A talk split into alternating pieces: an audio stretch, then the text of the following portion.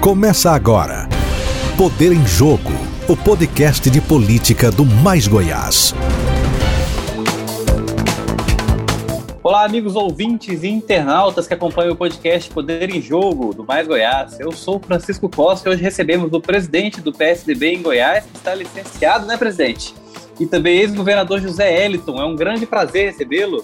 Prazer meu, Francisco, falar com você, com a Tainá, com todos aqueles que acompanham o Poder em Jogo.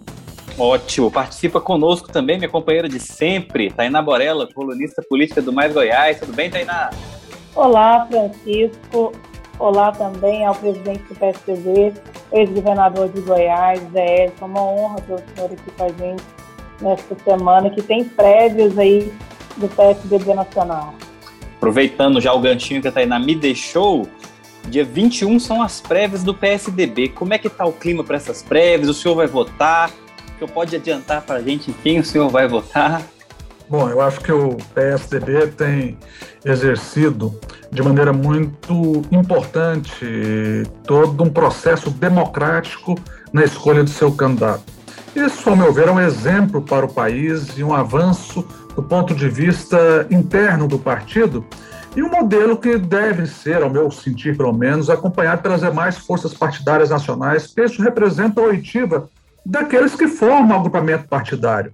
Então, eu vejo com muita alegria esse momento do PSDB, esse momento de evolução, se assemelhando a outras democracias que têm instrumentos parecidos, instrumentos similares com esse, como é o caso das prévias americanas. É bem verdade que lá, apesar de existirem muitos partidos, mas apenas dois partidos são é, relevantes no processo eleitoral, republicano e democratas. O clima interno do PSDB é de um acirramento natural, de um processo onde vai se aproximando o momento da escolha do nosso candidato à presidência da República.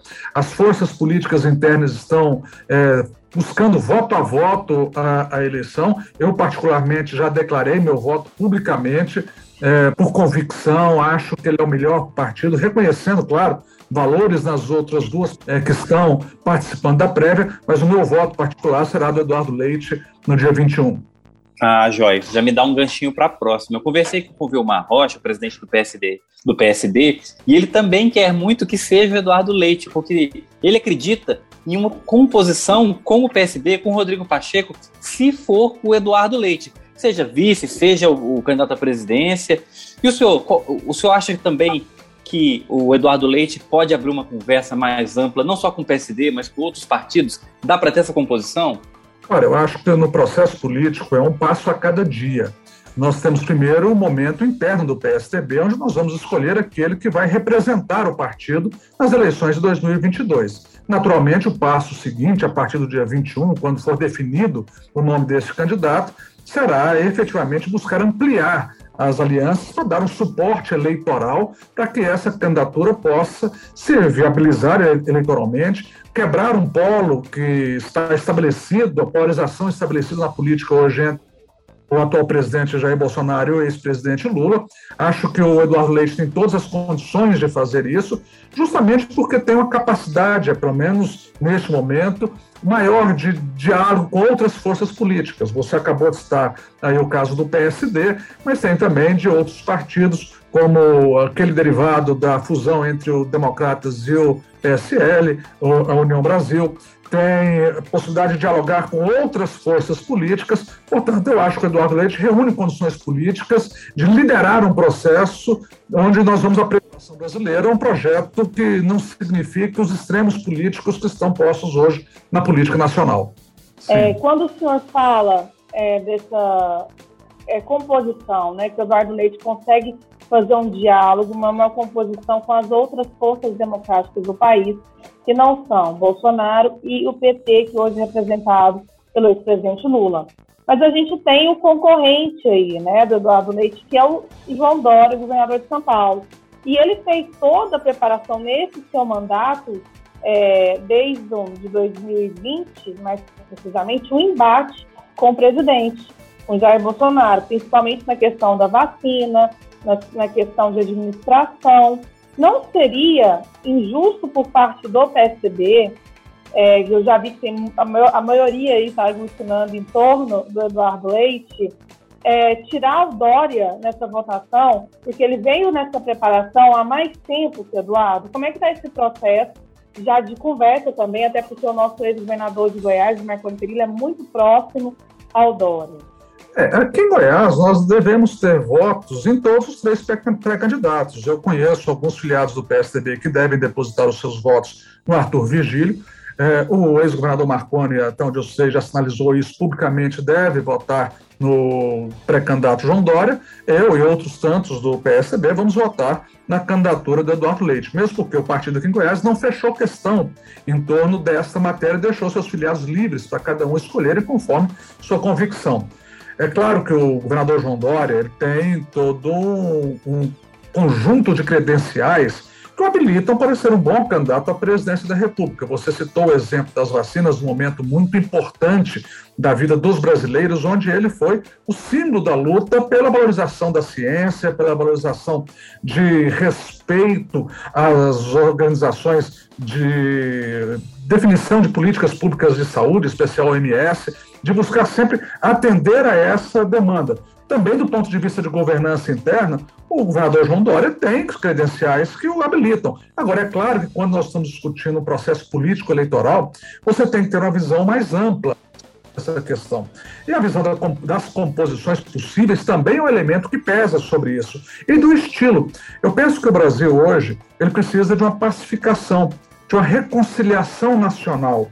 Quando você tem uma política extremamente esgarçada, como nós vemos no país hoje, uma política de agressão a nível pessoal, muitas vezes saindo da esfera do debate que é natural, que é salutar um debate político, um debate das ideias, partindo para os ataques pessoais, você começa a perceber que algo está errado.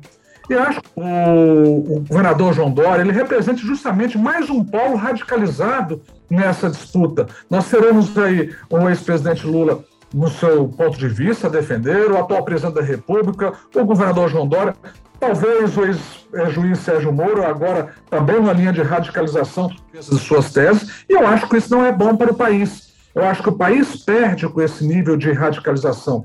Penso eu que a candidatura do Eduardo Leite ela ganha corpo dentro do PSDB e mesmo dentro da sociedade, justamente porque ele se coloca como um candidato que busca harmonizar que busca respeitar as diferenças, respeitar aqueles que pensam diferente e que busca, além de afastar um pouco essa radicalização, afastar um pouco esse nível de debate que muitas vezes não é produtivo, busca debater os problemas reais do país. A inflação, a fome, busca resolver problemas relacionados a investimentos em ciência, a estabilidade da economia, a uma série de questões, de questões que impactam diretamente a vida do cidadão. É por isso que eu entendo que o Eduardo Leite hoje, não tirando os méritos daqueles outros que disputam as prévias com ele, tem um conjunto de credenciais que o habilita a ser um candidato eleitoralmente muito viável do ponto de vista de eleição em 2022.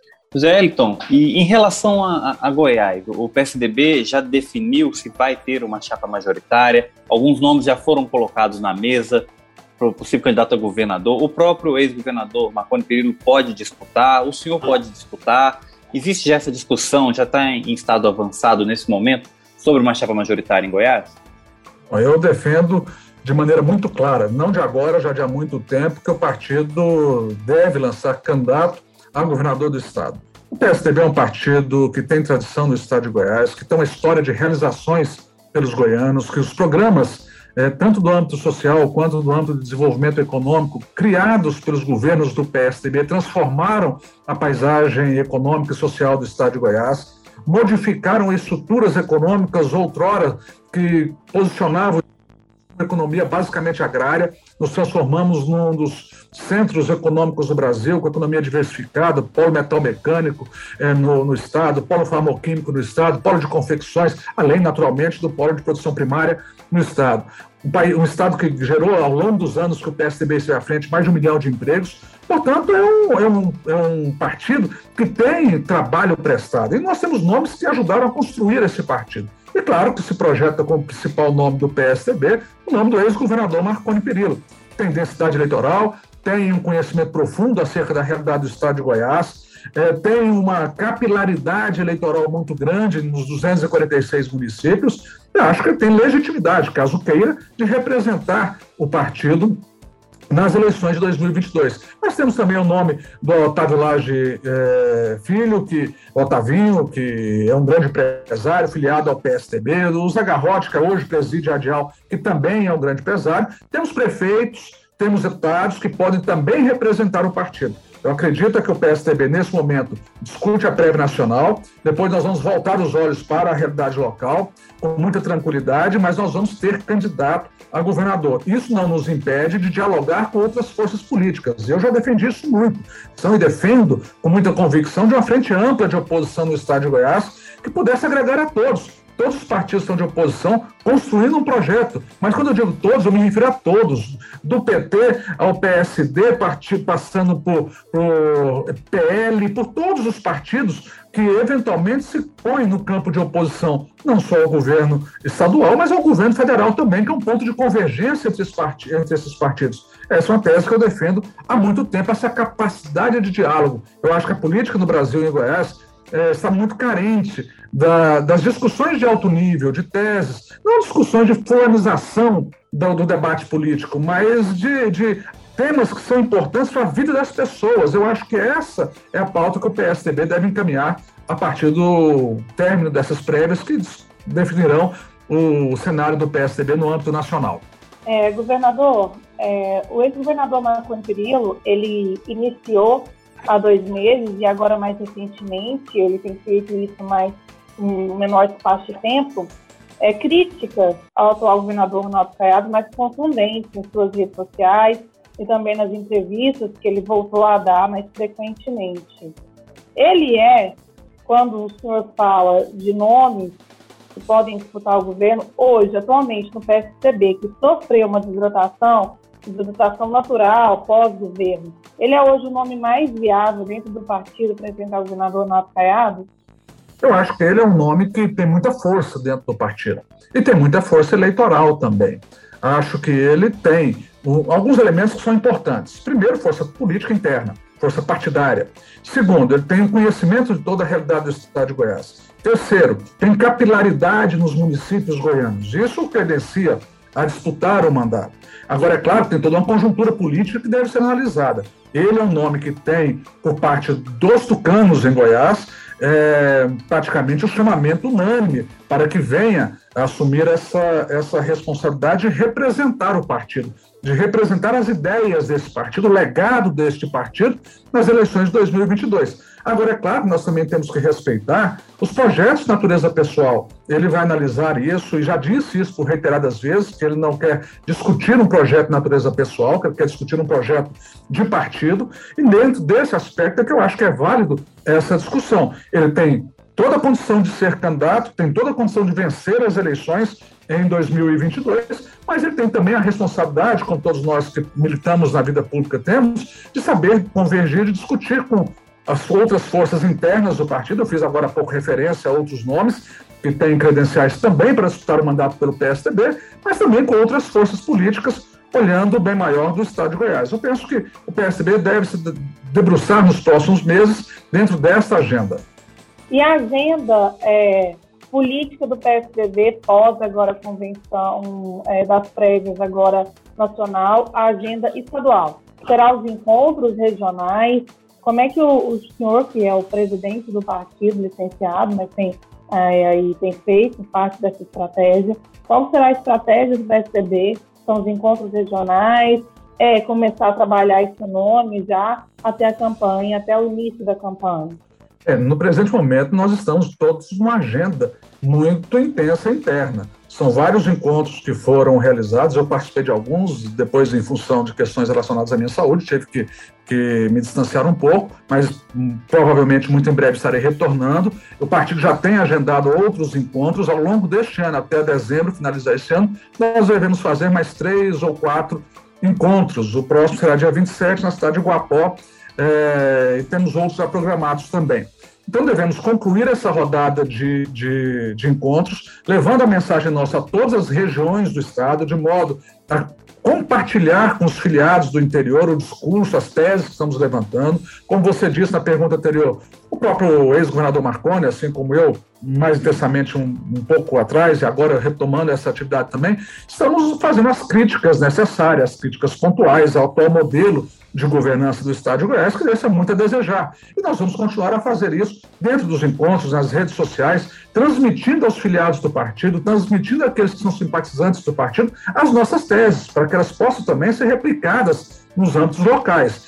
E é claro que no ano que vem, a partir de janeiro do ano que vem, nós vamos intensificar também, além de encontros, além de reuniões partidárias, não só de encontros com filiados, com segmentos da sociedade, com agendas voltadas a, a segmentos específicos, nós devemos iniciar no ano que vem, mas nós também vamos iniciar uma agenda de debate com outras forças partidárias. Afinal de contas, é, todo partido que busca disputar uma eleição majoritária, majoritária, ele vai buscar também realizar composições. Nós temos que cuidar da nossa chapa proporcional, deputados estaduais, deputados federais, temos uma candidatura ao Senado, candidatura ao governador e vice-governador. Se estabelecemos uma aliança com outras forças partidárias, essas forças partidárias com certeza haverão de participar dessa chapa majoritária. Então é um debate que começa a se afunilar a partir de janeiro próximo e que tem até um prazo que a lei estabelece para as convenções para que nós possamos afunilar isso e definir a candidatura do PSDB e daqueles partidos que se sentirem confortáveis com o PSDB.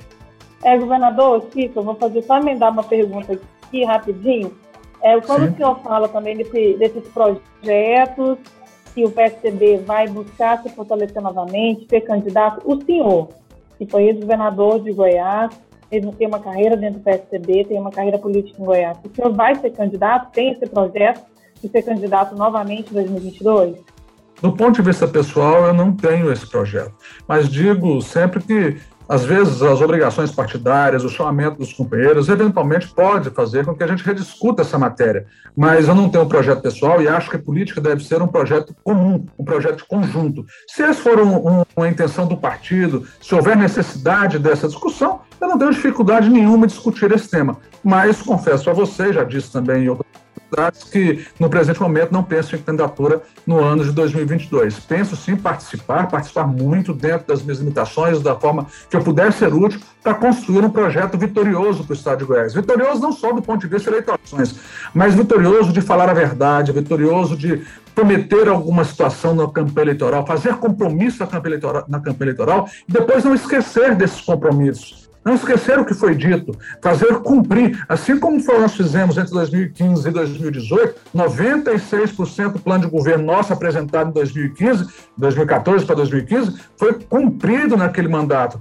Nós queremos ter a tranquilidade de poder debater um tema importante com a sociedade, que é quais são as ações que queremos desenvolver no governo, e uma vez eleito, cumprir aquilo que fazemos. Não fazer como o governo atual faz, que esqueceu tudo aquilo que disse no passado, que inventou uma série de factóides, uma série de fake news para tentar justificar a sua inoperância e incompetência. Nós queremos aprovar, mostrar que é possível você propiciar avanços à população de Goiás, propiciar avanços sociais, avanços econômicos ao Estado de Goiás, como aliás fizemos ao longo dos anos que estivemos à frente do governo.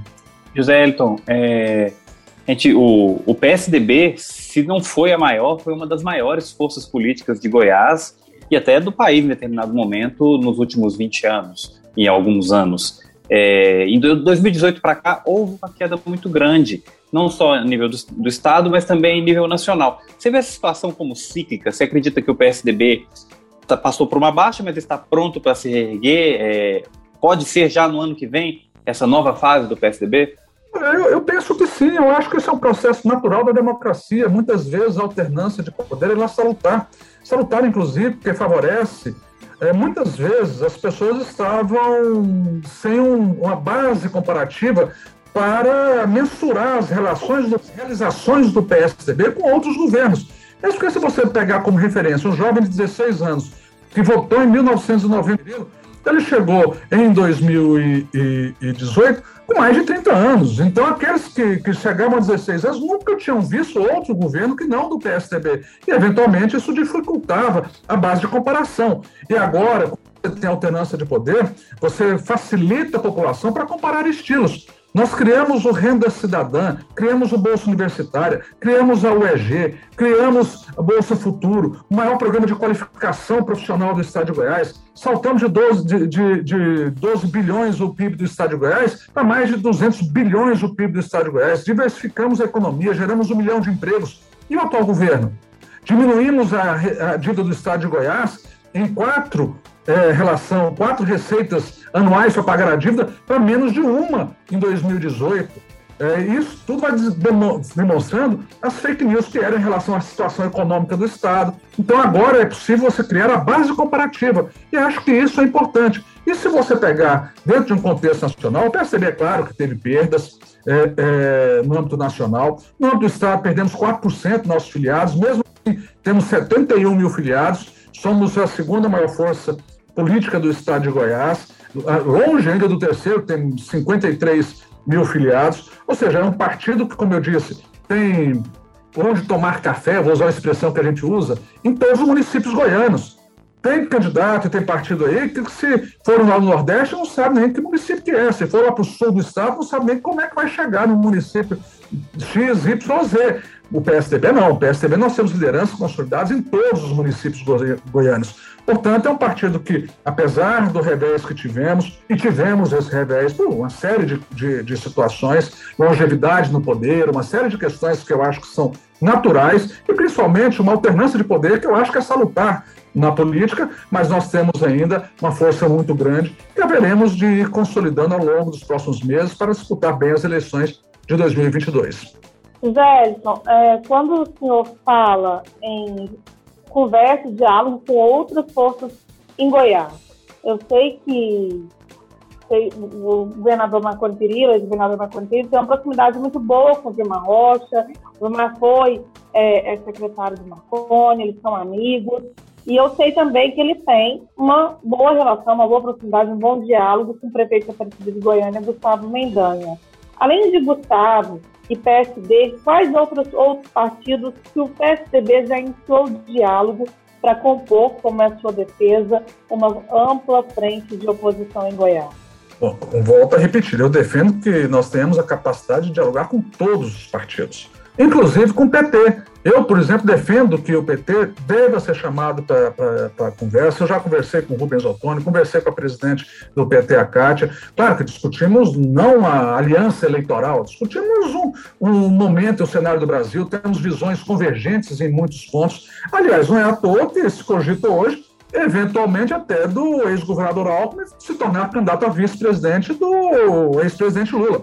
Eu acho que a capacidade de dialogar e de conversar entre forças que respeitam, primeiro, valores constitucionais, respeitam a democracia, tem a tolerância como marca, respeita as diversidades de uma sociedade que é plural, como a sociedade brasileira e goiana, pessoas que têm uma noção de que é preciso você ser determinadas políticas públicas, tem que ter a capacidade de dialogar. Eu vi agora há pouco, o, PT, por exemplo, ele lançou um nome que é altamente qualificado, o nome do professor Valmir Amado, que eu conheço há muitos anos, é, é, tive a oportunidade de dialogar com ele quando estava no governo, é, em diversas ocasiões, é um homem qualificado e que tem capacidade de diálogo. Com certeza o PT também tem outras figuras que podem fazer conosco, assim como o PSD, que você referência aí ao professor Vilmar Rocha, assim como o PSB, que nós devemos, eu penso, eu conversar e dialogar com essas forças políticas, assim como com o PL, que esteve conosco lá no, no, no primeiro encontro, a deputada Magda estava presente, é preciso ter a capacidade de dialogar. Se isso vai significar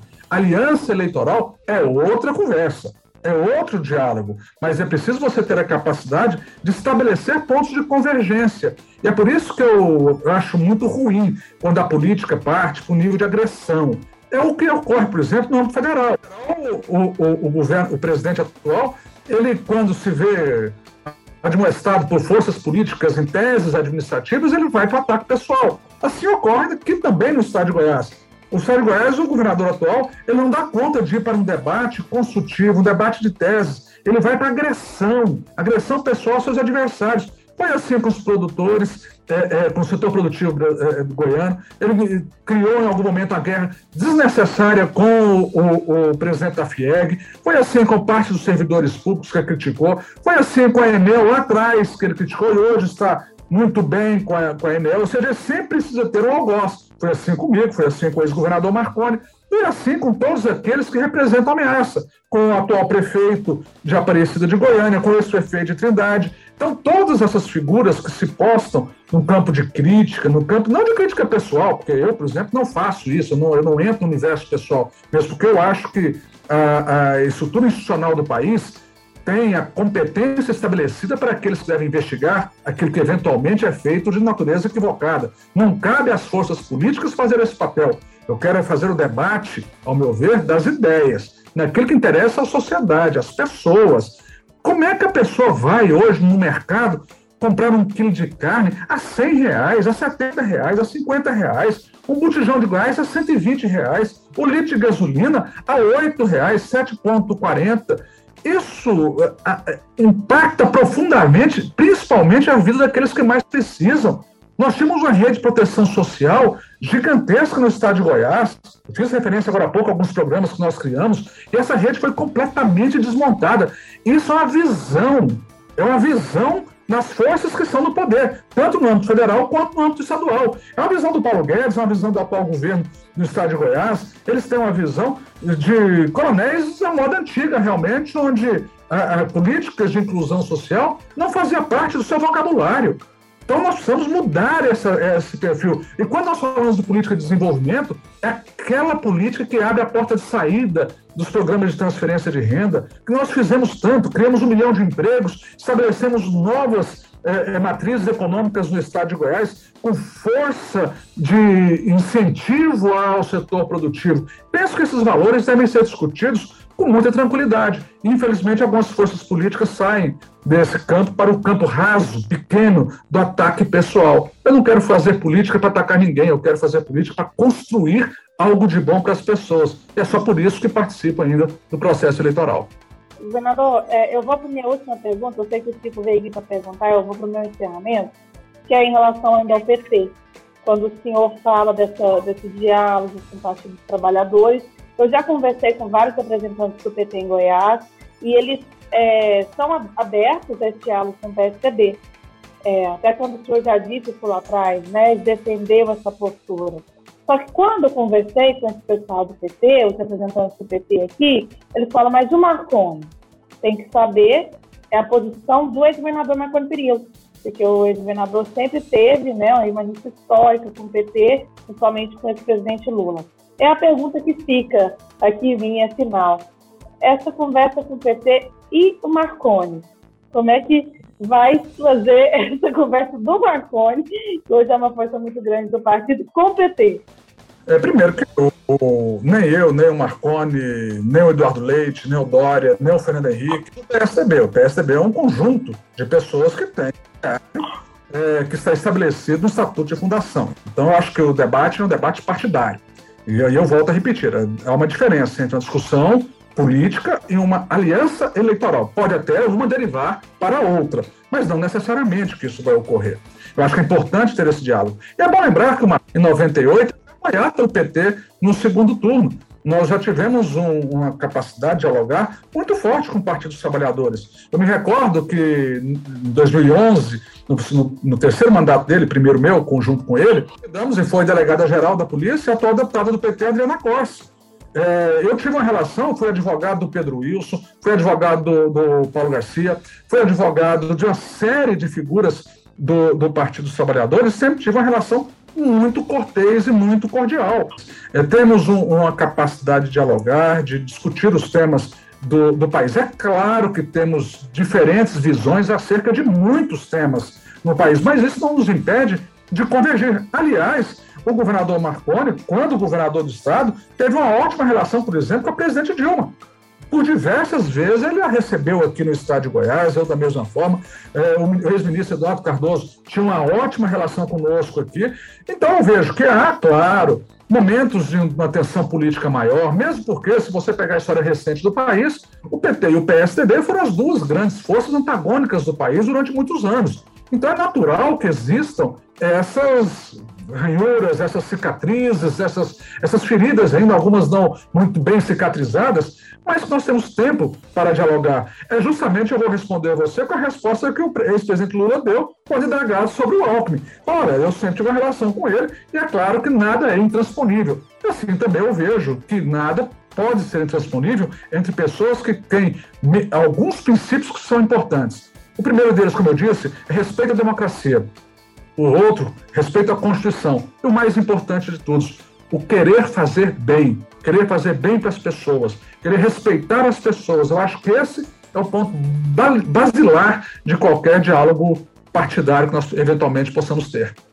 Ótimo. Infelizmente, nós estamos chegando no fim do nosso programa. O nosso tempo é curtinho. A Tainá roubou todas as minhas perguntas. Depois eu converso com ela em particular. Velho, eu queria te agradecer demais pelo seu tempo, ter conversado com a gente. Foi muito bom o papo de hoje. Vamos ter mais, né? Daqui para frente é só política. Com certeza, estou sempre à disposição. Quero parabenizar vocês do Mais Goiás, do Poder em Jogo, que fazem um belo trabalho e a oportunidade de fazer um debate tranquilo, um debate aberto, um debate onde as ideias ganham um relevo maior do que as pessoas. Parabéns a vocês e muito obrigado pela oportunidade. Muito obrigado também, minha companheira de sempre, Tainá, que eu estou levemente emburrado com ela, mas muito obrigado assim mesmo.